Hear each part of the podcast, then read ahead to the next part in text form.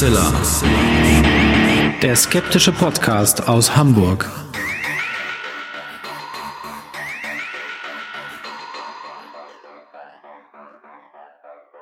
Hallo und herzlich willkommen zum 216. Mal bei Hoaxilla, dem skeptischen Podcast aus Hamburg. Wie immer bei mir die wunderbare Hoax Mistress Alexa. Halli, hallo ihr da draußen und bei mir ist natürlich der wunderbare Alexander Hoaxmaster. Und zunächst äh, ein großes Dankeschön an all diejenigen, die uns jetzt in den letzten Wochen auf Patreon oder auf Steady oder PayPal äh, unterstützt haben. Ähm, und ähm, das ist ganz, ganz großartig und wir sind sehr beruhigt, dass wir Hoaxilla weiter fliegen lassen können und äh, fliegen äh, ein, ein, ein guter ein guter Brückenschlag zu dem eigentlichen Thema unserer heutigen Episode. Aber wir müssen noch eine Sache aufrollen im Nachgang zu der Stalins Affenmensch-Episode. Ähm, da sind wir nämlich angeschrieben worden äh, und äh, gebeten worden, da nochmal darauf hinzuweisen, mhm. dass es Tierversuche und Kosmetik da eine ganz besondere Situation gibt. Das haben wir beim letzten Mal etwas äh, verschwitzt, das zu erwähnen, mhm. Alexa. Ja, ich glaube, zum Thema sehr, sehr leid, ja. Tierversuche in der Kosmetik können wir vielleicht für viele Leute nochmal mit einem sehr überraschenden Fakt und dann auch einem Vorurteil aufräumen, oder? Ja, ähm, also ich hatte ja damals in der Sendung ähm, so ein bisschen despektierlich gesagt, dass ich das halt für ein Grauen halte, Tierversuche in der Kosmetik. Dem ist auch so. Und da haben wir dann aber ähm, den äh, guten Hinweis bekommen, dass Tierversuche in der Kosmetik in Deutschland äh, sowieso verboten sind seit 1986 und dass seit 2013 der Verkauf aller tiergeprüften Kosmetika in der gesamten EU grundsätzlich verboten ist. Ähm, das Ganze ist also von der EU durchaus ein Problem, was angegangen wird.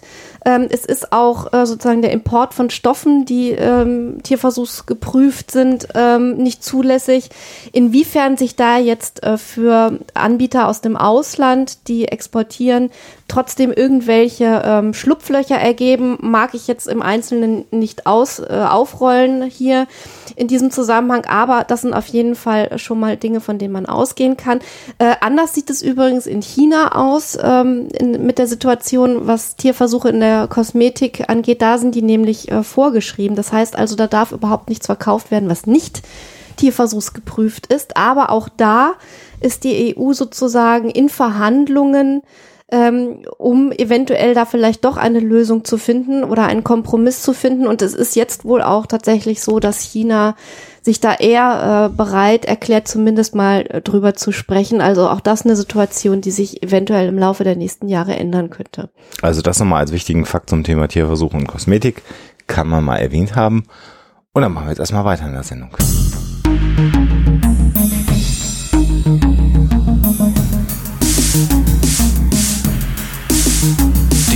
Der Woche. In der Story geht es diesmal um die US-Regierung und um Außerirdische. Diese Kombination kommt einem ja eigentlich nicht mehr so ganz ähm, unnormal vor.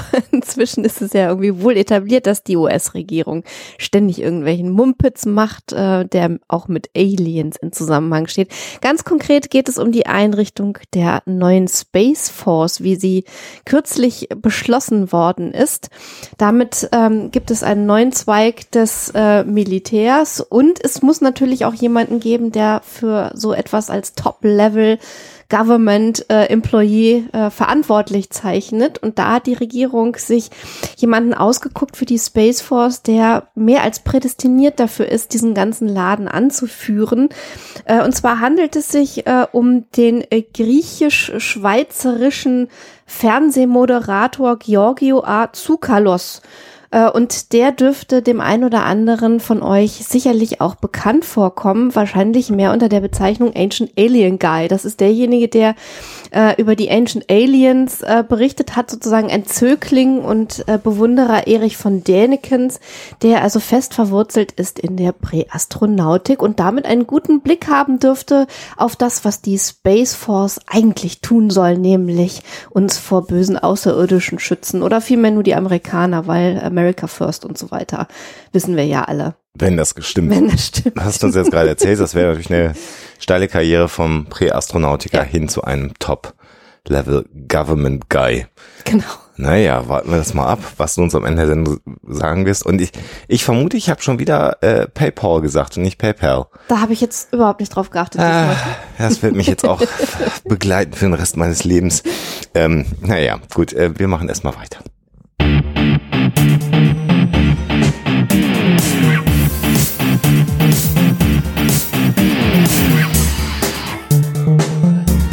Thema der Woche.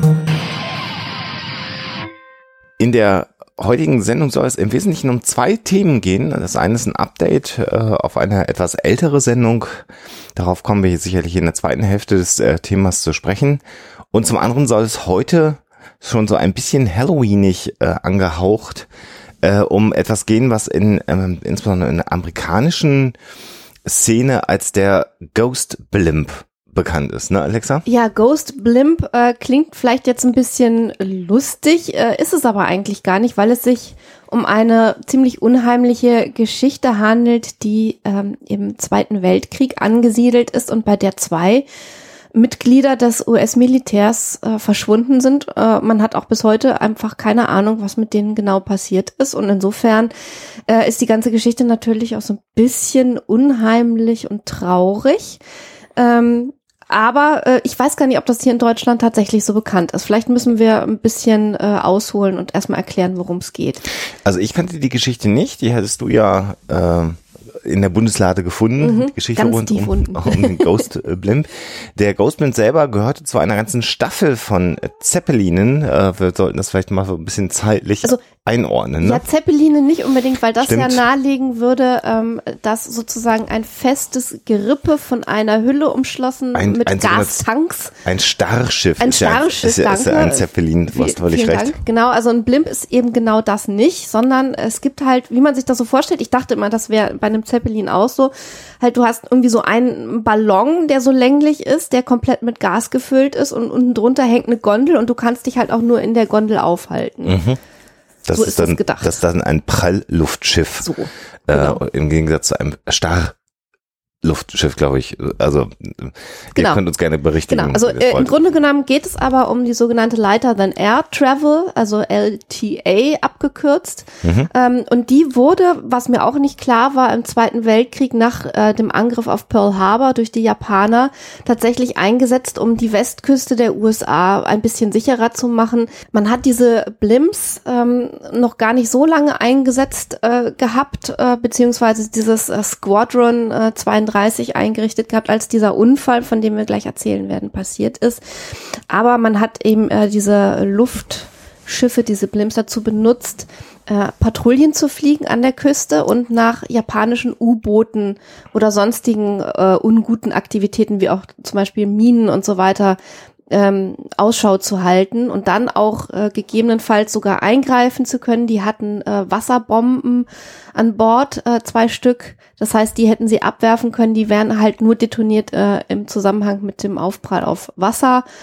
Äh, und ähm, insofern ähm, hat man eben diese Staffel eingesetzt, um äh, sozusagen ihren Beitrag zu leisten äh, im Rahmen der Küstensicherung. Ähm, bekommen hat man diesen speziellen Blimp, diesen L8, um den es heute geht, von, von der Firma Goodyear, äh, was eigentlich auch kurios ist. Ähm, Goodyear, äh, man kennt das ja vielleicht sogar heute noch irgendwie, dass die Dinger halt mit Werbeaufschrift irgendwie so über den Himmel fliegen.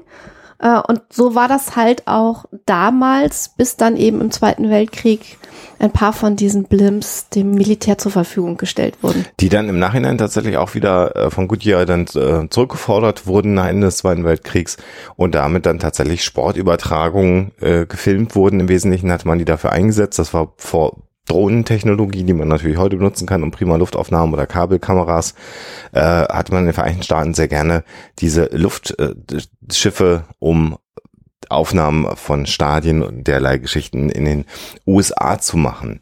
Genau, du hast das gerade schon gesagt, die Patrouille der an der Westküste war die Aufgabe, man hatte nicht genug Flugzeuge und diese äh, Prallluftschiffe, diese Blimps hatten einen entscheidenden Vorteil, sie konnten auf der Stelle stehen bleiben. Das heißt, wenn man dann den Eindruck hatte, man hat was gefunden, war man in der Lage, diesen äh, Blimp anzuhalten und genauer zu untersuchen, was man denn da gerade gesehen haben mag im Wasser. Und deswegen waren sie eigentlich für sonstige Kriegseinsätze natürlich nicht mehr geeignet, insbesondere weil sie viel zu langsam gewesen sind. Also die Idee, äh, Luftschiffe als Bomber einzusetzen, auch die gab es ja mal vor dem Zweiten Weltkrieg, war natürlich völlig obsolet, weil die ein viel zu langsames und viel zu gutes Ziel abgegeben hätten. Aber hier im Rahmen der Aufklärung hatte man eine ähm, gute Funktion für diese Blimps gefunden. Wo du gerade sagtest, äh, können halt in der Luft stehen bleiben. Man hatte ähm, kurze Zeit vor diesem Unfall äh, ein ganz interessantes Manöver durchgeführt mit diesem L8.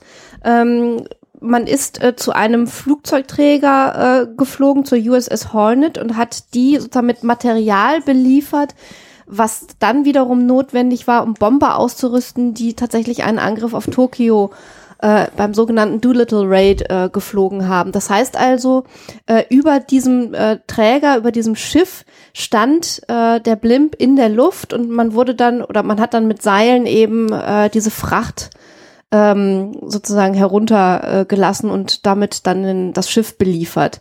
Mhm. Ähm, ganz interessantes Manöver und einer von den beiden, die auch ähm, an dem Tag tatsächlich ähm, verschwunden sind mit dem L8 an diesem 16. August 1942, weiß nicht, mhm. ob du schon gesagt hast, nee. ähm, äh, war auch bei diesem Manöver eben maßgeblich beteiligt. Genau, also insofern war der, ähm, der Kommandant oder der Pilot äh, an Bord ähm, schon an einer wichtigen Kriegsbemühung gegen äh, die Japaner äh, beteiligt. Äh, der Name des Piloten war Lieutenant Ernest David Cody, 27 Jahre alt zu dem damaligen Zeitpunkt 1942 und begleitet wurde er auf seinem Flug ähm, äh, von Anson Charles E. Adams, 38 Jahre alt, also also der Ensign älter als der Lieutenant in dem Fall. Genau und ähm, der, der äh, Charles E. Adams stammte aus Lakehurst und da wird bei dem einen oder anderen vielleicht etwas klingeln. Äh, Lakehurst tatsächlich die Stelle, an der ja der Zeppelin Hindenburg abgestürzt ist und verbrannt ist. Und Charles E. Adams war tatsächlich einer der Helfer am Flugfeld, der am Prinzip dafür zuständig war, dem Zeppelin bei der Landung zu helfen. Aber er hat eben auch äh, dann äh, Überlebende aus der Flammenkatastrophe gerettet und wurde dafür sogar von der deutschen Regierung äh, ausgezeichnet, nämlich von Hermann Göring persönlich eine Dankesnote, die er damals bekommen hatte. Also auch hier schon eine Erfahrung und eine ähm, Nähe zu Luftschiffen äh, natürlich zu erkennen. Diese beiden waren also beauftragt, am äh, 16. August 1942 einen Patrouillenflug zu machen. Es wird immer noch davon berichtet, dass ein äh, Dritter ähm, eigentlich noch als Crewmitglied hätte an Bord gehen sollen oder dabei sein sollen, ein gewisser Riley Hill, mhm. der dann aber letzten Endes wieder zurückbeordert wurde Wohl, so heißt es, weil äh, so viel Feuchtigkeit in der Luft war und sich auch äh, auf dem Blimp sozusagen abgesetzt hatte, ähm, dass vermutlich mit einer dritten Person ähm, der Start schwieriger oder gefährlicher gewesen wäre mhm, mhm, oder der Flug insgesamt. Also so erzählt man es sich. Also es gibt auch Interviews mit diesem Riley Hill, wo er das erzählt. Ähm, und äh, insofern kann man davon ausgehen eigentlich, dass diese Information gesichert ist. Genau, also Tau letztendlich, mhm. der die äh, Haut des Blimps äh, nass gemacht hat, die war vollgesogen, damit war das gesamte Luftschiff deutlich schwerer als es sonst gewesen wäre und aus diesem Grund äh, hat man dann auf eine Person verzichtet.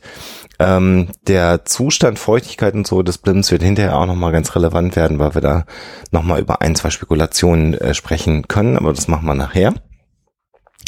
Ähm, ja, der L8 ist dann zunächst mal losgeflogen, ganz normal, also gegen 6 Uhr gestartet aus dem Hangar und hat dann also seinen Patrouillenflug aufgenommen. Also man kann die Strecke, die geplant war, sich so ungefähr vorstellen wie so ein Unendlichkeitszeichen so an der Küste entlang, also so in Form einer äh, liegenden Acht mhm. ähm, mit äh, ein paar Stationen, die dann eben angeflogen werden sollten, aber vornehmlich halt eine Strecke an der Küste entlang, also etwas weiter draußen und etwas mehr in Küstennähe.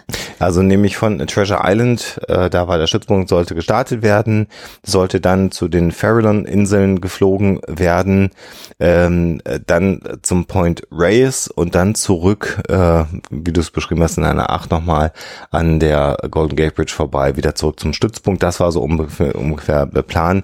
Also die Mission sollte auf dem Hauptstützpunkt Moffett Field dann beendet werden, sodass genau diese liegende Acht, wer sich das dann angucken kann, hat jetzt so ein wenig die Endpunkte abgeflogen werden. Ja, zunächst mal alles unspektakulär. Von 6 Uhr an ungefähr 6.03 Uhr der Start. Mal gibt's einen Artikel, der 6.03 Uhr sagt, mal gibt's Artikel, die sagen gegen 6 Uhr. Was letztlich gut protokolliert ist, ist der letzte Funkspruch, der vom L8 abgesetzt wurde, nämlich um 7.42 Uhr. Und in diesem Funkspruch meldete Cody, dass er fünf Meilen östlich der Farallon Islands, also der Farallon Inseln, ähm, äh, ein, ein, ein Ölfilm entdeckt hat, den sie jetzt untersuchen wollen. Genau, und das Ganze endet mit Standby, mhm. was natürlich darauf hindeutet, dass man eben diesen Ölfilm untersuchen würde und dann weitere Informationen an die Basis weiterleiten würde, was allerdings nicht geschah. Mhm. Also es kam sozusagen kein Wort mehr über Funk. Man hat dann es natürlich selber versucht, den Blimp anzufunken, bekam aber keine Antwort und dann wird das Ganze so ein bisschen mysteriös. Mhm. Was man äh, zunächst sagen kann, ist, dass äh, die Uhrzeit und das Untersuchen des Ölfilms von zwei Schiffen beobachtet wurde, im, im Wesentlichen auch von einem Fischfängerschiff, das in der Bucht unterwegs war. Und dieses Schiff hat den äh, Zeppelin ja relativ wassernah kreisend über dem Wasser gesehen. Ähm, die Fischer, die das Schiff gesehen haben, haben sich gedacht, oha, äh, die haben bestimmt ein U-Boot gefunden und werden gleich eine Wasserbombe abwerfen. Ja, weil, weil nämlich ähm, auch noch zwei Rauchbomben äh, oder, oder ja, so Flares äh, abgelassen wurden, also die dann sozusagen beim auf Auftreffen auf das Wasser äh, so eine Markierung setzen, damit mhm. man dann die Stelle hätte wiederfinden können. Genau, also damit würde man grundsätzlich etwas markieren können, fünf Stück an Bord, äh, zwei eines Blimps, zwei, zwei waren weg. Und die Fischer, die das gesehen haben, haben gesagt, oh, da fliegt gleich eine Wasserbombe rein, äh, hol mal die Netze rein, lass mal wegfahren. Ähm, äh, sonst äh, kriegen wir Probleme mit unseren Netzen, wenn das da gleich zu einem Gefecht unter Umständen kommt.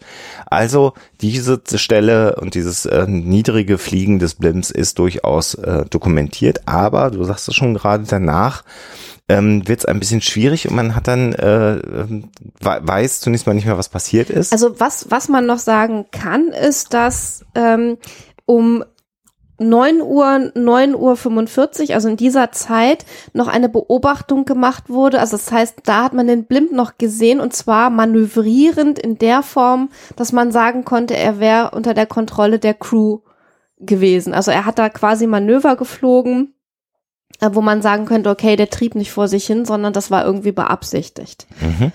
So gegen 10.30 Uhr dann letztendlich, also äh, das Manöver, was Alexa beschreibt, so ein Aufsteigen des Zeppelins dann von dieser Stelle durch die Bewölkung dann auch rein oder in die Wolken auch rein. Ähm, ab 10.30 Uhr dann ungefähr war man dann unruhig am Hauptquartier an den äh, Stützpunkten und hat dann nicht mehr nur versucht, den Zeppelin anzufunken, sondern hat andere äh, Flugzeuge und auch Schiffe angefunkt in der Bucht äh, rund um San Francisco mit dem Hinweis nach dem äh, L8 Blimp Ausschau zu halten. Äh, um 10.20 Uhr äh, hat dann ein Flugzeug von Pan Am, ein äh, Wasserflugzeug, äh, den, den äh, L8 gesehen und später dann sogar noch ein Kingfisher-Flugzeug, der äh, dann beobachtete, wie das, äh, wie der Blimp, ich will mal Zeppelin sagen, mhm. aber es ist ja eigentlich ein Blimp, ähm, knapp 600 Metern aus der Bewölkung oder aus der Wolkendecke wieder aufgetaucht ist. Und das war so ein bisschen verwunderlich äh, für die Kingfisher, weil das eine Höhe ist, die so das absolute Maximum das dargestellt hat. Prallhöhe, ne? Mhm. Also das heißt also, ähm, das Maximum an Höhe, was sozusagen empfehlenswert ist oder vielleicht ein bisschen darüber hinaus. Und das hätte eigentlich ein Ablassen des Heliums ausgelöst. Und das wiederum würde aber auch äh, eine, eine andere Sichtung, die sogar auf Fotos festgehalten ist, dann etwas später erklären. Da ist der Zeppelin nämlich sozusagen wieder aufgetaucht und beobachtet und dokumentiert worden, aber ähm, sozusagen der, der Flugkörper also dieser Blimp selber äh, sackte also durch, hatte fast so ein bisschen wie so eine V-Form. Das genau, heißt, weil also das Gewicht war, genau, der Gondel ihn in der Mitte runtergezogen hat. Genau, und das Helium war ähm, wesentlich weniger. Also es gibt, wie du schon sagst, eben einen Sicherheitsmechanismus, der bei ungefähr 600 Meter, 2000 Fuß äh, auslöst, Helium ablässt, damit eben der Zeppelin nicht noch weiter höher steigt. Und das muss offensichtlich eingetreten sein. Und das spricht dafür, dass an zu diesem Zeitpunkt eventuell schon gar keine Mannschaft mehr an Bord gewesen wäre, weil die Mannschaft hätte natürlich andere und Wege einleiten können, um sozusagen nicht weiter aufzusteigen. Die hätten das Schiff einfach steuern können. Dass der einfach nur nach oben geht, ist eher ein Beleg dafür, dass er eben nicht mehr gesteuert wird. Das ist also ungefähr so um 10.30 Uhr herum jetzt alles gewesen, was wir euch beschrieben haben. Eine Dreiviertelstunde später war es dann so, dass Badegäste ähm, in der Nähe des äh, Golfplatzes in San Francisco, des Olympischen Golfplatzes, dann den äh, ähm, Zeppelin, den Blimp haben auf sich zufliegen sehen und zwar relativ tief über der Wasseroberfläche. Es gibt dann einen Augenzeugenbericht von einem, der schwimmen gehen wollte und dann tatsächlich diesen ähm, Blimp gesehen hat. Wir können auch mal ganz der genau kurz auf ihn zukam. Genau, wir können ja mal ganz kurz sagen, wie groß dieser Blimp letztendlich gewesen ist. Das haben wir, glaube ich, noch gar nicht gesagt. Der war nämlich ungefähr etwas mehr als 44 Meter lang und hatte immerhin einen Durchmesser von 12 Meter. Also das war jetzt auch kein wirklich kleines äh, Flugschiff. Und wenn man jetzt so sich vorstellt, dass ein 12 Meter breites Flugschiff auf einem zukommt am Strand, dann äh, guckt man ja schon so ein bisschen blöd aus der Wäsche oder aus der Badehose in dem Fall. und ähm, was dann passierte, ist, dass sich dass der, der äh, Zeppelin, der ein, ein Rad unten auch unter der Gondel hatte, dieses Rad schon quasi den Sand berührt hat. Und man muss sich vorstellen, dass es dann hier so einen, so einen, so einen abfallenden Strand gab. Ich So, will nicht so eine, nicht Steilküste wäre übertrieben, auch aber keine so, Dünen, so, so ein, aber so ein bisschen so ein, ja. so, so, ein- so ein abfallender äh, Strand. Und der Blimp ist dann tatsächlich gegen diese Anhöhe gerauscht und dabei hat sich tatsächlich eine Wasserbombe gelöst, die, äh, du hast es eingangs schon gesagt, Alexa natürlich nicht explodiert ist, weil sie nicht direkten Kontakt zum Wasser hatte, aber das hat dazu geführt, dass der äh, Blimp weniger Gewicht hatte und dann erstmal wieder aufgestiegen Ja, vor ist. allen Dingen, also die Leute, die müssen echt einen Schreck ihres Lebens gekriegt haben, weil die Dinger sehen halt aus wie Bomben. Also das ist ja halt für einen Laien, der sich da nicht auskennt, nicht ohne weiteres vielleicht erkennbar, was das Ja. genau ist. Ja. Insofern haben die dann natürlich Abstand gehalten, die Leute. Also Nicht nur, es gab sogar den Versuch, äh, Den festzuhalten. Den, den festzuhalten. Es haben ja zwei äh, Badegäste dann noch versucht, sogar den, den, den Zeppelin oder den Blimp anzuhalten. Das hat dann mal nicht geklappt, aber spätestens als sich dann die Bombe gelöst hat, äh, sind sie dann natürlich alle weggesprungen.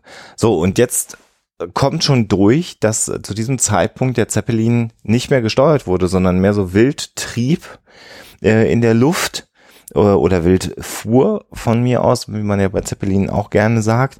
Und jetzt zu, äh, auf, auf Daily City äh, zu, Zukam, also ein genau. Wohngebiet. genau, äh, und trieb da so vor sich hin und ist dann schließlich auf einem Auto äh, niedergegangen, äh, nachdem er mit den Schnüren vor allen Dingen ein paar Dächer ähm, sozusagen gekratzt hatte ja. Äh, und dann auch ein paar Telefon- und Stromleitungen äh, irgendwie so halb mitgenommen hat. Also so ganz ungefährlich war das nicht.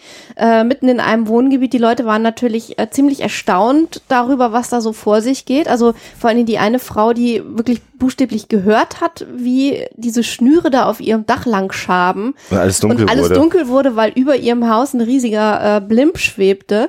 Äh, die hatte ziemlich äh, Schiss, auf Deutsch gesagt, die Gute, und ist dann irgendwie schnell gucken gegangen, was sich da abspielt. Na, wie dem auch sei, der ist dann halt ähm, runtergekommen und das sieht man auch wunderbar auf äh, Aufnahmen, äh, wie sozusagen der äh, Blimp-Teil, also der, der Helium gefüllte Teil irgendwie da so vor sich hin äh, hängt und dann auch später irgendwie ganz auf dem Boden liegt, weil er aufgeschnitten wurde und vor allen Dingen die Gondel äh, in einem Winkel nach oben steht. Also es ist nicht An so, so dass der jetzt Telefonmast quasi angelehnt. Genau, weil der natürlich so ein bisschen dagegen geprallt ist und dann steht das Ding halt irgendwie so schräg in die Luft. Ähm, also was wir euch jetzt erzählt haben, ist schon so ein bisschen Teil einer Auflösung, weil man ganz oft in Artikeln, gerade diejenigen, die so ein bisschen sensationsheischend sind, liest, Also der Internetseiten, die sowas wie Mystery oder so im Titel haben oder sowas. Genau. Ähm, äh, wird immer gesagt, äh, der hätte eine perfekte Landung hingelegt und das wäre ohne Menschen an Bord. Dazu kommen wir gleich noch, weil die Menschen halt einfach nicht an Bord waren. Ähm, hätte das gar nicht möglich sein können und man weiß halt nicht und bla und blub. Das war keine perfekte Landung, sondern das Ding ist halt einfach irgendwie runtergekommen. Ja. Äh, und es kann eigentlich nur ähm, ähm, großem Glück zu verdanken sein, dass da niemand verletzt wurde. Äh, es war jemand von der Feuerwehr äh, aus Daly City, von der Daly City Fire Brigade, direkt vor Ort sozusagen als Herz Ersthelfer. Kurze Zeit später kamen dann auch Angehörige der US-Marine äh, zu diesem Landungspunkt, äh, wenn man es denn so formulieren will. Und was man festgestellt hat, ist, dass das Luftschiff im Prinzip unversehrt war. Bei diesem Aufditschen, was wir euch beschrieben haben, äh, an dieser Strandanhöhe, äh, ist einer der Propeller ähm, ähm, verbogen. verbogen. Aber im Grundsatz war, ähm, wenn man die Aussage findet, das Luftschiff war unversehrt, es gab keine Einschusslöcher oder sowas in dieser Richtung, sondern es war alles noch im Prinzip so, wie man sich äh, äh, um 6 Uhr morgens äh, den Blimp hat wegfliegen sehen. Was sehr, sehr interessant war, war, dass das Funkgerät noch intakt war. Genau, und, und äh, da ähm, das wundert mich jetzt so ein bisschen, die Ersthelfer, so las ich es, sollen wohl halt diesen ähm, Blimp-Teil, diesen heliumgefüllten Teil aufgeschnitten haben, mhm. äh, um sozusagen darin die Crew zu suchen. Da habe ich mich immer gefragt, hä, wieso sollen die irgendwie in einem Ballonteil irgendwie die Crew suchen wollen? Aber das war vermutlich auch darauf zurückzuführen, dass die das halt nicht genau wussten, was die Konstruktion angeht. Mhm. Und vielleicht dachten, das sei irgendwie ein starre Luftschiff, wo ja durchaus da drin hätte jemand rumlaufen können oder wie auch immer. Also auf jeden Fall scheint das irgendwie reichlich schief gegangen zu sein. Die haben das Ding auf jeden Fall aufgeschnitten. Genau, danach war er halt nicht mehr unversehrt. Genau. War ziemlich kaputt, das muss man schon sagen. Also insbesondere die Hülle war völlig im Eimer. Die Gondel war noch heile. Äh, das Funkgerät, habe ich gerade schon gesagt, war in Ordnung. Es gab äh, an Bord dieser äh, Blimp-Staffel ähm, ein Rettungsfloß, was man zum Einsatz bringen konnte. Das war noch an Bord. Die Waffen der Besatzung waren noch an Bord. Es gab auch ein, ein Maschinengewehr an Bord neben den ähm, Wasserbomben, das war noch äh, da, auch die komplette Munition die dritte, war noch da. Ähm, äh, Live-West, Rettungsweste war auch noch da. Also zwei äh, waren weg, das war aber auch klar, weil die Crew die sozusagen beim Flug über Wasser anlegen musste, mhm. protokollgemäß. Mhm. Äh, und äh, was noch äh, auffällig war, ähm, dass, so wird es immer beschrieben, ähm, ein der Teil eines eines äh, Gerätes zum Bedienen eines Lautsprechers, der außen angebracht war, wohl äh, aus der Tür baumelte. Ja, also das Sprechteil eines eines eines Art Funkgerätes oder so wie Dinger, die an so einem also Megafon sie, dran sind. Genau, mit dem sie halt von der Luft aus mit einem Schiff kommuniziert hätten. Mhm, das hing aus der Tür raus äh, an Bord war auch noch ein Koffer mit geheimen Unterlagen, der war extra beschwert. Ähm, und eigentlich waren die Einsatzbefehle so, dass wenn man in irgendeiner Art und Weise das äh, Luftschiff kompromittiert sah, hätte man diese geheimen Unterlagen über Bord geworfen, also ins Wasser geschmissen und da der Koffer beschwert gewesen ist, wäre er auch untergegangen. Dieser Koffer war noch an Bord. Also ein etwas ja merkwürdiges Bild, was sich bot. Ähm, es gibt ähm, häufig die Hypothese, dass irgendeine Welle in die ähm, Gondel hineingeschlagen ist äh, und die, das hätte dafür gesorgt, dass die beiden äh, ähm, an Bord äh, von äh, dem Wasser rausgerissen worden sind. Äh, es ist allerdings so, dass man in den sagen wir mal, ähm, Höhlungen und, und, und Nischen äh, des Luftschiffes noch ähm, alten Staub gefunden hat. Und das Ding war halt furztrocken, sodass man ganz klar davon ausgehen muss, dass der Zeppelin-Gondel nicht auf das Wasser aufgesetzt hat. Was ähm, die Tür angeht, da gibt es auch unterschiedliche Bewertungen von äh, erkennbaren oder belegbaren äh, Dingen. Also Brian Dunning zum Beispiel bei Skeptoid fragt sich, ähm, ob die Tür nicht einfach geöffnet wurde äh, im Zuge der Rettungsmaßnahmen. Also als das schon quasi auf dem Boden war, der Blimp, ähm, hat man die Tür aufgemacht und es gibt da wohl auch so einen Mechanismus, mit dem die Tür dann offen bleibt. Also wenn sie nur weit genug geöffnet wird, also ganz dann schnappt quasi, sie ein, das dann so schnappt sie so ein, so ein Catch-Mechanismus. So ein bisschen wie bei ähm, Wohnmobilen oder mhm. Wohnwagen, wo genau. man dann eine Tür, wenn man sie ganz aufschwingt, so einrastet. Weil, weil es auch wieder äh, Seiten gibt, die sagen, ähm, die Tür im Flug zu öffnen sei so gut wie unmöglich möglich gewesen und das dann wiederum als Beleg dafür nehmen, dass die Crew also auf merkwürdige Art und Weise verschwunden sein muss. Also da gibt es ganz, ganz widersprüchliche äh, Bewertungen. Letzten Endes klären, wann die Tür geöffnet wurde, können wir auch nicht. Äh, wir können sozusagen nur dokumentieren, was ähm, äh, sozusagen äh, ja in Quellen überliefert wird bis heute. Ähm, es ist halt echt die Frage, ob nicht der gesunde Menschenverstand dann eher ähm, die Möglichkeit in Betracht ziehen lässt, dass die Tür vielleicht ähm, nicht ganz äh, in diesem Schnappmechanismus war, dass sie vielleicht, als der noch flog, äh, geschlagen hat und dann eben auch mal öfter so aussah, als wäre sie zu, ähm, kann man halt nicht sagen. Also das sind sozusagen die Dinge, die man feststellen kann auf jeden Fall. Es hat äh, wenige Tage später dann auch eine Untersuchungskommission gegeben, eine offizielle, die ähm, natürlich herausfinden wollte, was mit L8 passiert ist. Und hier können wir schon, äh, denke ich mal, vorwegnehmen, äh, dass das hier eine Sendung ohne Auflösung sein wird, mhm. denn weder die Untersuchungskommission noch wir haben eine plausible Hypothese, also falsch, plausible Hypothesen kann man sich eine ganze Menge ausdenken, ähm, aber es gibt keinerlei ähm, Beweis für eine der Hypothesen, die man aufstellen kann. Also sagen wir mal so, die, die Entführung durch Außerirdische, die gerne kolportiert wird, die kommt mir jetzt nicht ganz so wahrscheinlich vor. Mhm. Dann gibt es noch die Theorie, dass sie äh, übergelaufen sind oder dass es sowieso ähm, Spione für die Japaner gewesen sind, die dann irgendwie ein Rendezvous auf äh, hoher See vor der Küste hatten mhm. und dann sozusagen abgeholt wurden. Wobei ich mich dann frage, warum sie die geheimen Dokumente nicht mitgenommen haben. Also man weiß es halt nicht. Ähm, die wahrscheinlichste Hypothese ist wohl, dass einer ähm, tatsächlich im Flug aus irgendwelchen Gründen, vielleicht um extern irgendwie eine Reparatur vorzunehmen, sich irgendwie aus dieser Tür rausgelehnt hat, über Bord gegangen ist und der andere hat versucht, ihn zu retten und ist dann auch rausgefallen. Aber das ist reine Spekulation. Mhm. Ähm, klingt vielleicht plausibel, ähm, ist aber nicht belegt. Für die Romantiker unter euch äh, gibt es noch Ach, die ja. Geschichte, dass die beiden Herren jeweils äh, an einen und derselben Frau interessiert waren und äh, im Streit über diese Frau während des Dienstfluges der eine den anderen über Bord geschmissen hat und dann geflohen ist. Äh, auch eine wildromantische Geschichte, muss man sich aber aufhaben, warum das dann ausgerechnet während eines Fluges ähm, äh, sein musste und nicht schon vorher irgendwo mal hätte passieren können.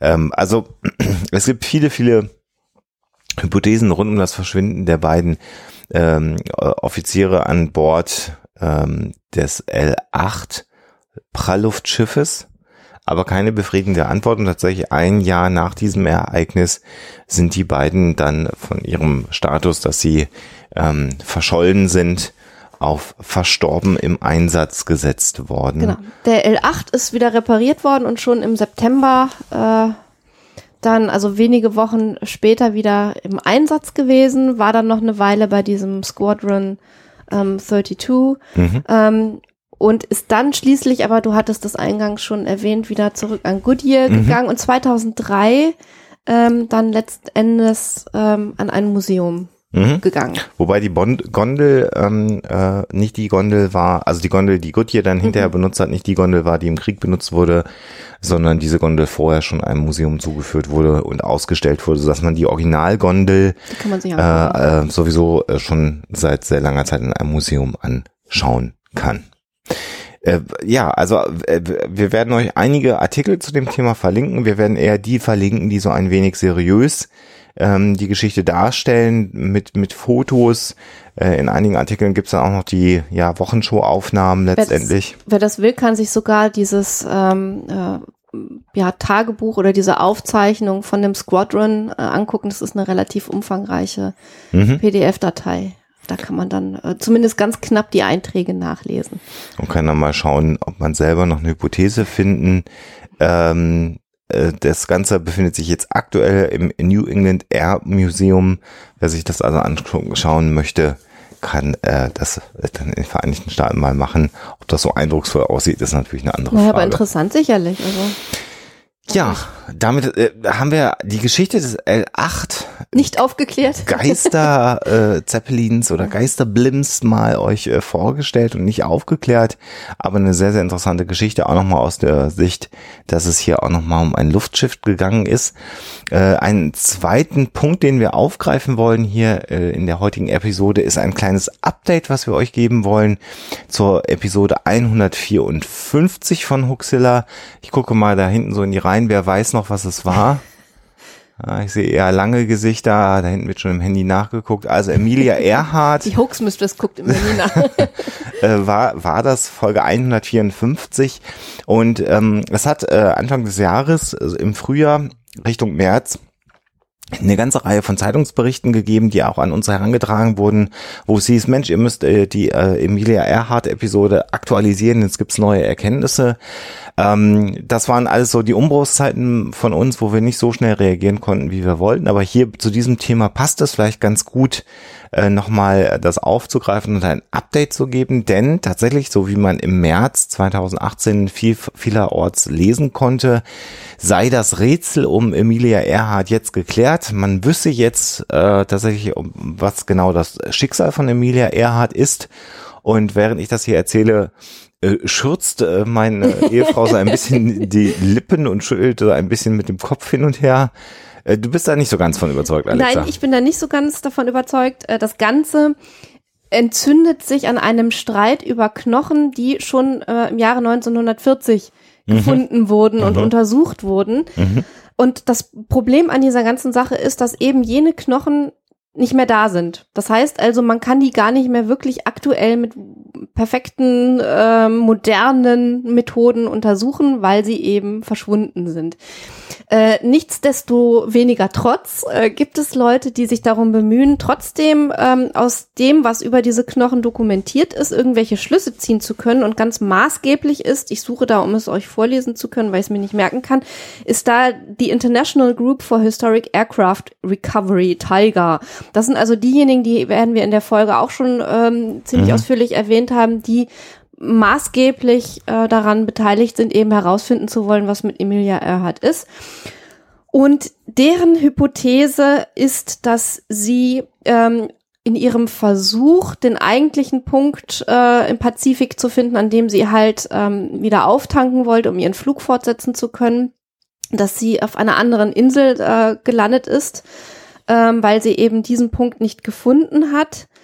Ähm, und dann eben auf dieser Insel ja irgendwie vielleicht noch eine Weile überlebt hat, aber dann letzten Endes gestorben ist. Die Insel, um die es geht, ist Nikomaroro, wie sie heute heißt, früher Gardner Island.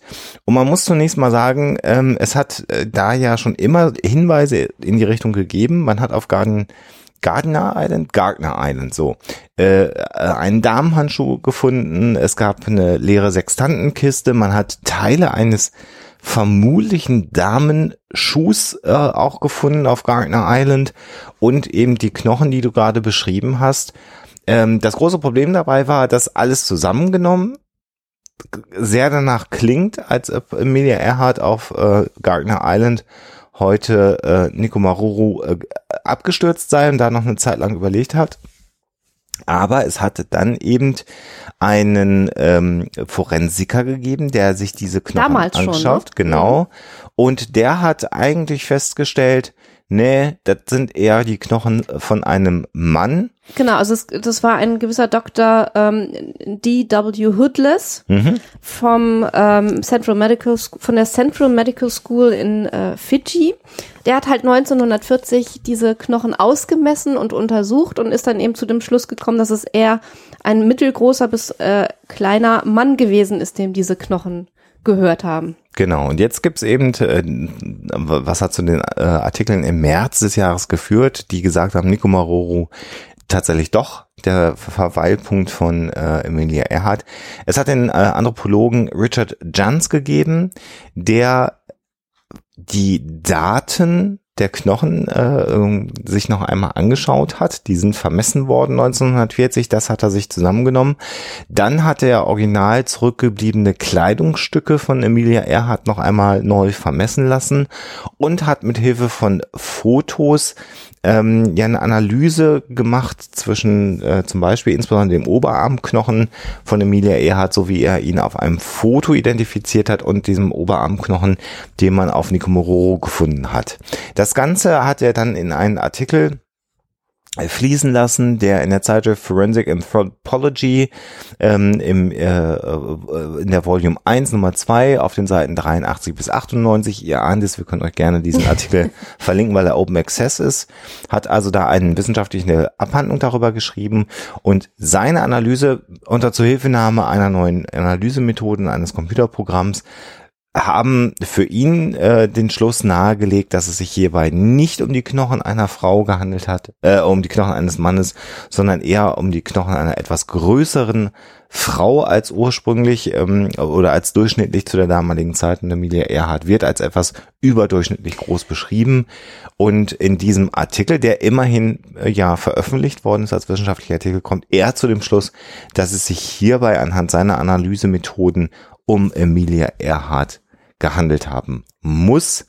Allerdings hat dieser Artikel im März eine ganze Reihe von Kritik mhm. anderer Anthropologen wieder mhm. nach sich gezogen, ähm, so dass ähm, er zwar sehr öffentlichkeitswirksam seine Methode vorgestellt hat und im März eben sehr, sehr viele, insbesondere amerikanische Zeitschriften, das als Fakt verkauft haben, aber im, im Nachgang dazu gab es dann bereits relativ schnell kritische Artikel von Anthropologinnen und Anthropologen, die gesagt haben, äh, wenn man den sagt, 1940 hat er sich mit dem Geschlecht der Knochen vertan, wer sagt uns denn, dass er die Knochen zum Beispiel Eben. genau vermessen hat? Das ist nämlich genau der Punkt, weil es nämlich letzten Endes um sieben Messdaten aus dem Jahr 1940 von diesem Herrn Hudlis äh, geht, ähm, die jetzt sozusagen schlicht und ergreifend mit einer neuen Analysemethode, die halt auch auf Fotodokumenten beruht, neu bewertet wurden. Das ja. heißt also, er, ähm, dieser Jans oder Jans geht davon aus, dass die Messdaten korrekt sind, mhm. die Interpretation aber falsch. Ja.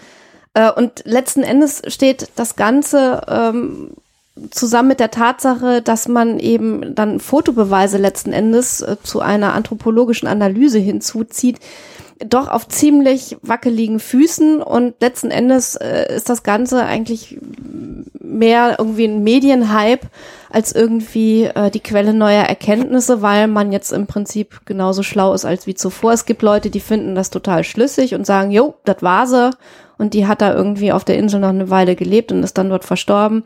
Und es gibt eben Kritiker ähm, an dieser Analysemethode, die sagen, nö, äh, das ist nicht schlüssig.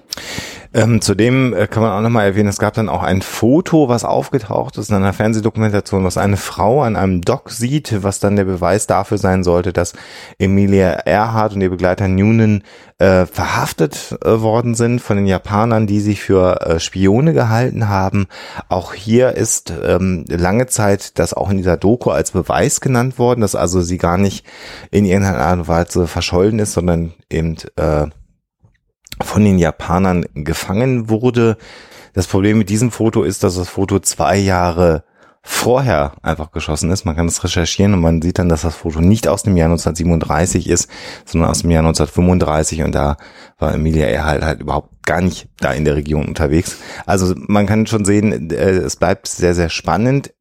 Es ist zumindest jetzt mal ein, ein neuen, neuer wissenschaftlicher Versuch gestartet worden, aber der scheint einfach, wir sind selber auch keine Anthropologen, aber wenn sich die Anthropologen sofort anfangen, darüber zu streiten, ist halt die Frage, wie eindrucksvoll das ist. Und insofern sollte man vielleicht noch etwas vorsichtig sein, ähnlich wie bei dem L8 Blimp.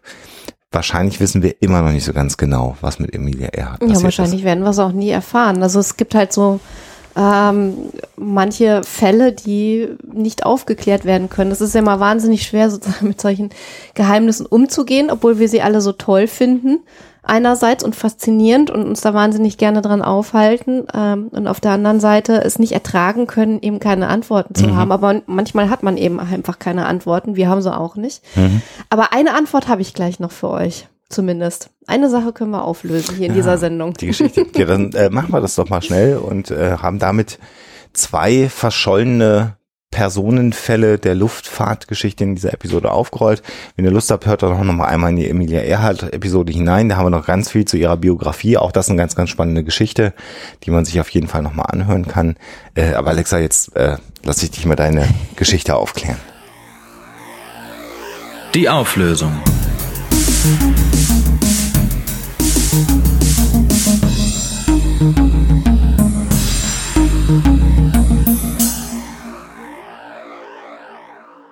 Ja, möchte Donald Trump äh, den äh, Ancient Alien Guy als Minister für seine neue Space Force äh, berufen? Äh, ganz eindeutig nein. Es handelt sich hier um einen äh, Quatschartikel, auf den das Ganze zurückgeht. Und das Verrückte eben an diesem Artikel, den man findet auf der äh, Seite äh, scienceenthusiast.com, äh, ist, dass der ganz klar als Satire gekennzeichnet ist. Also es gibt oben den, die Kategorie Satire, in die das Ganze eingeordnet ist. Dann ähm, druckt er da einen Tweet von Donald Trump ab, der ähm, ganz eindeutig gefaked ist, der besagt, I'm proud to announce that the great George uh, Tsoukalos will be Secretary of the Space Force. Und dann uh, Zuflaki has shown that he has a face for TV and an eye for aliens like no nobody ever before. Also allein äh, daran äh, kann man schon sehen, dass das Ganze so ein bisschen übertrieben ist. Äh, dann ähm, wird ähm, in diesem Artikel gesagt, dass äh, die Serie Ancient Aliens, wo ja eben dieser äh, Zukalos ähm, maßgeblich beteiligt war, äh, eine reale Doku ist, die die Geschichte der Erde so zeigt, äh, wie sie tatsächlich gewesen ist, auch wenn Kritiker aber gerne das Gegenteil behaupten und dass diese Serie ja schließlich eine Show des History Channels sei äh, und damit also schon mal legitimiert. Und ähm, weiter unten ist dann eben noch die ganz klare Aussage, dass es sich äh, um Mumpitz handelt. Ähm, und daran sieht man eigentlich wunderbar, also das Ganze ist wirklich durchs Netz gegeistert und dann von vielen auch ähm, ja als echt verkauft worden. Man kann halt daran sehen, dass viele Menschen, wenn irgendwas im Netz an ihnen vorbeifliegt, einfach nur noch die Überschriften lesen und den ganzen Rest eben nicht mehr und dann alle Hinweise, auch seien sie noch so deutlich, auf Satire verpassen und dann solche Fake News ja letzten Endes eben weitergeben. Mhm. Und damit sind wir am Ende der 216. Folge von Huxilla angekommen. Ähm, wir wollen noch vielleicht zwei Veranstaltungs Hinweise in Anführungsstrichen euch geben. Das eine ist, dass ab heute Abend, wenn ihr das am Sonntag hört, ähm, eine vierteilige Reihe starten wird auf Kabel 1, die spektakulärsten Verschwörungstheorien. Also ab Sonntag, dem 28. Oktober. Genau, und die Episoden sind dann auch, glaube ich, immer eine Woche mindestens bei denen in der Mediathek verfügbar. Wer also da lieber zeitsouverän gucken will, da sind wir dabei, da ist äh, Sebastian Bartoschek dabei, Florian Eigner ist dabei, also viele, Bernd viele. Hader dabei. Bernd Hader, genau, den wollte ich vergessen. Also viele be bekannte skeptische Gesichter. Damals, als wir die Episoden gedreht haben, Ende Mai, Anfang Juni diesen Jahres, das ist schon ein bisschen her, haben wir zumindest mal so in die äh, Drehbücher, Skripte, die zum damaligen Zeitpunkt da waren, reingeschaut. Da wirkte das eigentlich alles recht seriös. Wir sind selber gespannt, wie das jetzt am Ende zusammengeschnitten worden ist. Da hat man dann ja keinen Einfluss mehr drauf. Aber schaut da mal rein, vielleicht ist das ganz unterhaltsam und ähm, man könnte uns da das ein oder andere Mal sehen. Deutlich länger kann man uns sehen am 15. November. Da sind wir in Leipzig auf einem Donnerstag im Laden auf Zeit. Da sind wir eingeladen worden von Christian von Aster und werden dort vor Ort mit ihm über Verschwörungstheorien und derlei Zeug sprechen. Er hat da immer die Reihe Staun und Schauder und dazu hat er uns eingeladen. Wir freuen uns da sehr drauf. Oh ja, also den 15. November in Leipzig, merkt euch bitte vor. Und für all diejenigen, die noch überlegen, ja, es hilft total, wenn ihr uns auf Patreon oder Steady oder per PayPal unterstützt. Ähm, Nochmal, Alexa ist selbstständig und äh, im Wesentlichen ist so das, was um rund um Huxilla passiert, äh, ihre Haupteinnahmequelle. Und insofern ist das sehr, sehr hilfreich, wenn ihr uns unterstützt. Und es gibt sehr viele, die tun das schon. Dafür sind wir sehr, sehr dankbar. Und ein Euro oder ein Dollar im Monat ist da schon sehr, sehr ausreichend. Und das wäre total super, wenn das genau. noch mehr als jetzt tun, äh, sich vielleicht dazu entscheiden, da ein bisschen Geld drauf zu kippen. Wir haben so Zwischenziele angegeben, da könnt ihr gucken, wo wir aktuell uns befinden. Und ähm, wir sind sehr, sehr dankbar, das hilft auf jeden Fall, damit Huxler weiterläuft. Und alle, die jetzt gedacht haben, heute am Sonntag gibt es zwei Folgen von mhm. Huxilla, weil zwei Folgen im Monat. Mhm. Können ja nochmal drüber nachdenken, dass der 31. Oktober ja nicht nur der Reformationstag ist, sondern äh, auch Halloween. Und wer in die Vergangenheit von Huxler reinguckt, der weiß, dass wir gelegentlich auch schon mal an Halloween eine Folge veröffentlicht haben. Und ähm, ja, wir würden sagen, wir hören uns definitiv nochmal im Oktober. Macht's gut, bis dahin und natürlich immer schön skeptisch bleiben. Tschüss. Der Huxilla Podcast ist und wird für immer ein kostenfreier Podcast bleiben. Aber ihr könnt unsere Arbeit gerne unterstützen mit Flatter oder als Patronen bei Patreon oder über PayPal oder über unsere Amazon Wishlist. Geht auf unsere Seite, klickt auf die entsprechenden Links und dann findet ihr dort die Informationen. Dankeschön.